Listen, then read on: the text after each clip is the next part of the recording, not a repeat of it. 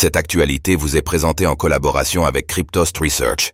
Ayez un temps d'avance sur le marché crypto en rejoignant notre communauté premium. Solana Mobile, un nouveau smartphone serait en préparation. Après l'intérêt porté au saga grâce à l'airdrop de Bonk, les équipes de Solana Mobile développeraient actuellement un nouveau smartphone. Que savons-nous?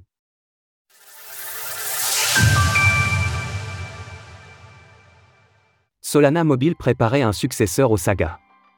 D'après les propos d'une source proche du dossier, rapporté à nos confrères de Coindesk, Solana Mobile travaillerait sur son prochain smartphone après le succès inespéré du saga. En effet, ce dernier a longtemps été boudé par la communauté crypto, avant que ses utilisateurs deviennent éligibles à des airdrops tels que Bonk ou Access Protocol, ACS. Les prix se sont alors envolés sur le marché secondaire, dépassant aisément les 3000 dollars sur eBay alors que le prix neuf était fixé autour de 1000 dollars. D'après Coindesk, le prochain téléphone reprendrait des caractéristiques similaires au Saga, notamment avec un secure élément intégré pour en faire un wallet, mais avec un prix de vente plus accessible.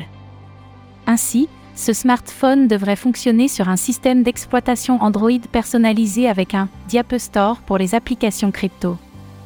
Lors de l'écriture de ces lignes, les équipes de Solana Mobile n'avaient pas encore confirmé ou démenti cette rumeur, mais avaient toutefois tweeté un message la semaine dernière, suggérant qu'une nouveauté serait bel et bien en préparation, quel que soit le futur de Solana Mobile, il est intéressant de constater que malgré une proposition de valeur innovante, le Saga n'avait initialement pas su trouver son public, avec des prix bradés sur le marché secondaire.